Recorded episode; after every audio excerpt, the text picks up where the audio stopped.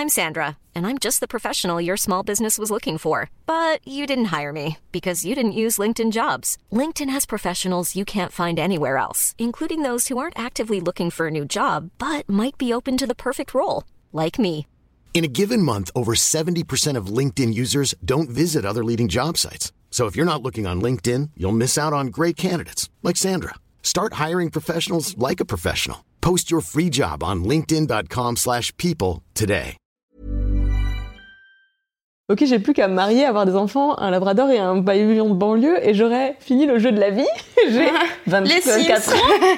Et, et en fait, c'est pas du tout ça que je veux.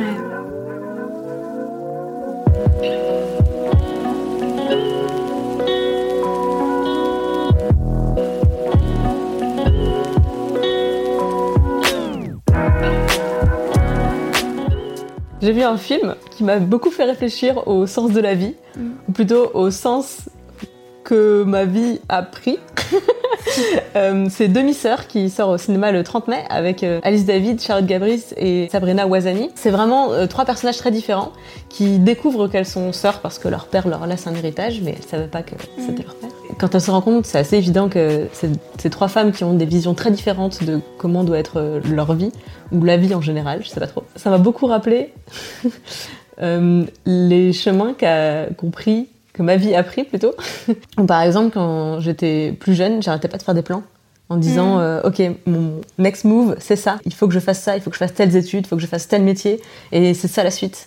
Et toi par exemple, comment tu projetais ta propre vie euh, quand tu étais on va dire vers 15 ans? Vers 15 ans, moi, je savais déjà ce que je voulais faire. Je voulais être journaliste. C'était un objectif qui était tel que je savais exactement à- au moment de ma vie où je devais prendre des décisions, quelles décisions j'allais prendre en fait.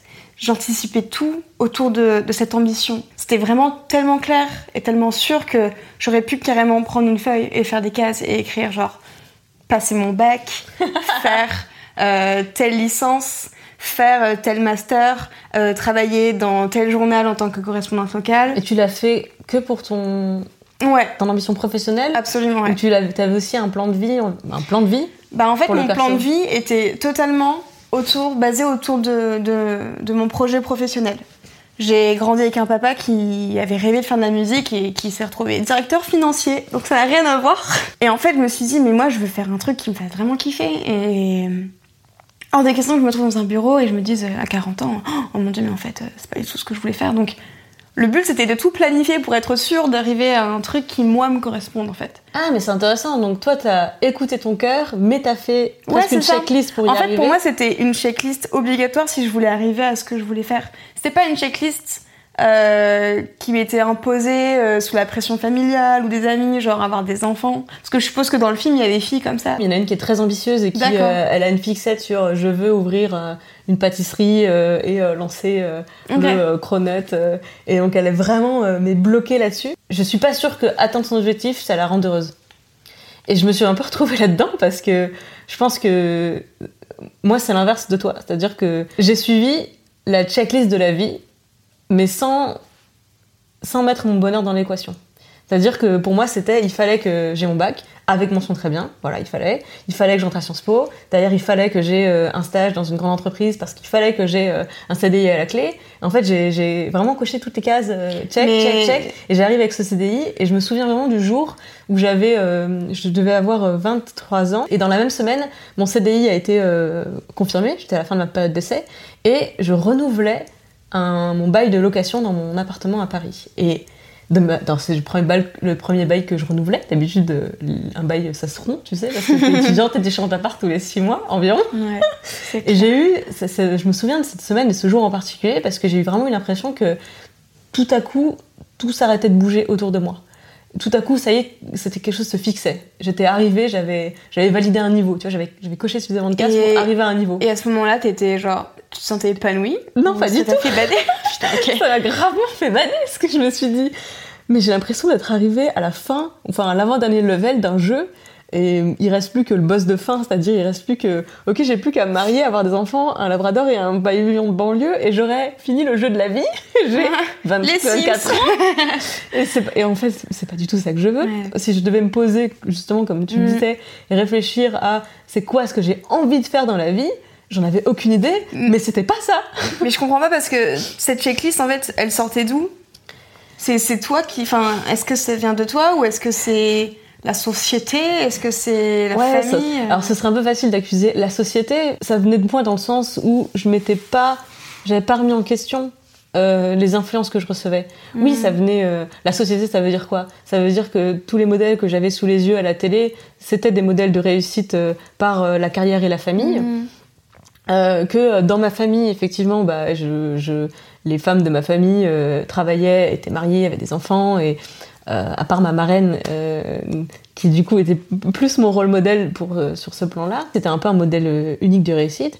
Ouais, la pression sociale, environnementale, où tout le monde est à la recherche de la même chose. Mhm. J'étais un peu à la première de mon groupe d'amis de ma promo à avoir décroché tout de suite le vrai job avec le vrai salaire, car enfin être payé euh, moins de 1400 balles quand euh, tu travailles dans des agences de conseil jusqu'à pas d'heure, euh, c'est pas un vrai salaire quoi. Donc euh, bon, cette checklist elle venait quelque part de tout le monde autour de moi et je l'avais jamais euh, Tu l'as jamais remise en question, remis en fait. question.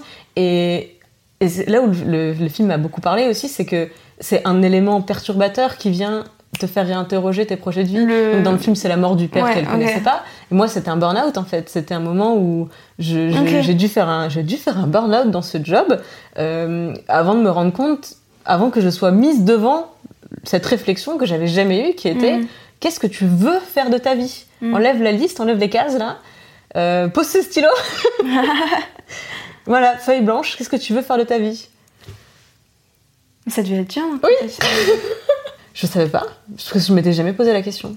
J'avais, j'avais que suivi, tu sais, les, les influences et euh, un peu le, la petite pichenette des autres. Encourageante, hein, parce que ouais, j'ai fait Sciences Po, tu vois. Enfin, Mhm. j'étais dans des bonnes études. J'ai, Mhm. enfin, quand on t'encourage à avoir un bac mention très bien, c'est pas la pire des influences dans la vie. Ça va, ouais, ça va. Mais c'est juste, qu'est-ce que, pourquoi? Comment ça se fait que tu ne t'en es jamais venu à te, à te poser la question du est-ce que c'est vraiment pour moi? Parce que tu, tu faisais. Parce que je suis une bonne élève. Ah. Du coup, on m'a dit voilà ce qu'il faut faire pour réussir dans la vie. ouais. Et moi, je dis pas de problème, j'adore les QCM, les cases à coucher. Mais toi, comment t'as fait pour savoir ce que tu voulais? En fait, je crois qu'au collège, j'ai voulu faire mille métiers. J'ai voulu être infirmière, j'ai voulu faire de l'humanitaire, j'ai voulu être vétérinaire. Puis très vite, j'ai vu que les sciences et les maths, c'était pas mon délire. Du coup, j'ai fait, ok, on va pas faire des trucs euh, scientifiques. J'ai fait un bac éco, et je déteste l'éco, encore aujourd'hui. Et euh, j'aimais beaucoup les sciences sociales, j'aimais beaucoup écrire en fait. Franchement, jusqu'à mes 17 ans, je lisais, je tout le temps, tout le temps, tout le temps. Vraiment, j'aimais tellement ça écrire et je me suis dit, bon, bah, dans quel métier je peux écrire, dans quel métier je peux raconter des histoires, faire des choses qui m'intéressent, enfin, faire euh, raconter des choses qui, qui sont passionnantes.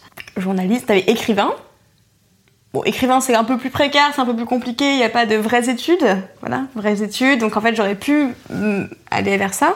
Finalement, j'ai décidé d'être journaliste parce que c'était clairement plus accessible à l'époque où j'ai voulu être journaliste.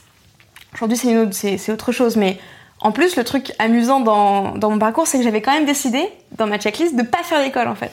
Donc j'avais ma checklist, mais qui était quand même pas, pas la checklist classique du journaliste classique qui va dire ben, je fais mon bac, ensuite je fais une prépa, ensuite j'intègre une école, ou alors je fais une licence, j'intègre une école de journalisme reconnue par l'État pour avoir une carte de presse à la sortie.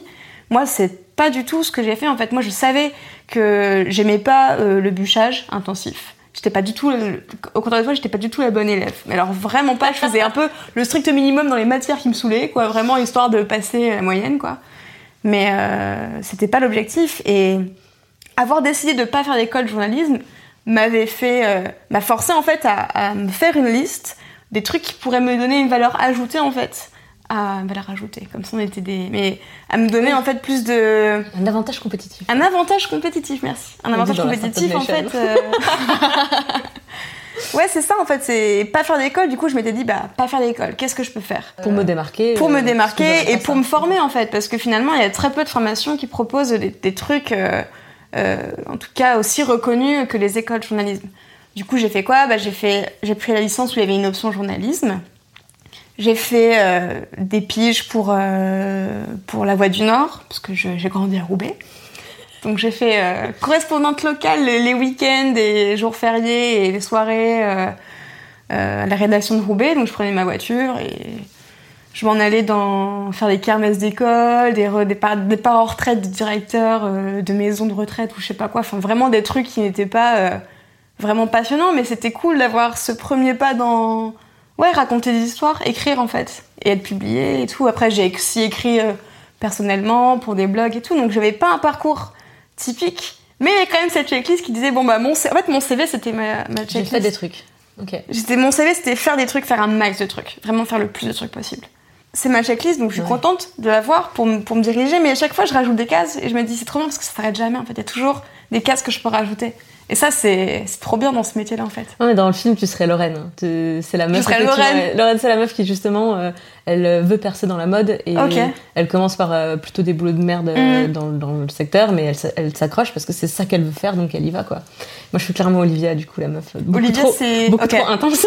beaucoup trop intense dans, sa, dans sa, son rapport à sa, à sa carrière, quoi. Mais je vais m'inspirer un peu de toi pour lâcher, ouais, lâcher prise sur mais, mais ce qui est marrant, c'est qu'aujourd'hui, t'as as eu cette checklist, mais aujourd'hui, tu dis euh, que t'es plutôt dans l'improvisation. C'est un peu.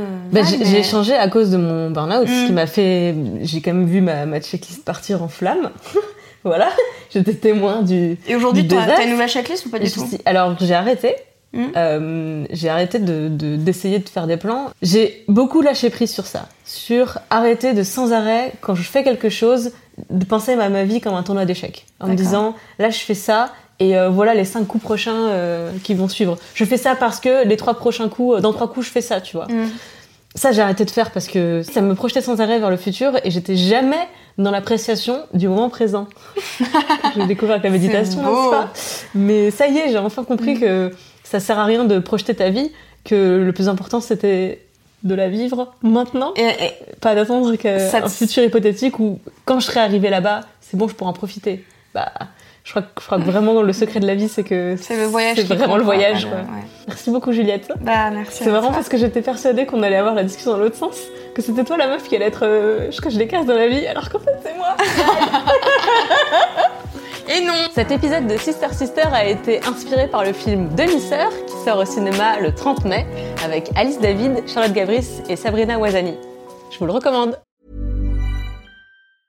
The secret to summer-ready skin is here. Osea's number one best-selling Andaria algae body oil, clinically proven to instantly improve skin elasticity and transform dry skin to silky, soft, and unbelievably glowing. Its signature scent of freshly squeezed grapefruit, cypress, and mango mandarin transports you to sun-kissed summer days. Get healthy, glowing skin for summer with clean vegan skincare from Osea. Get 10% off your first order site-wide with code GLOW at OseaMalibu.com.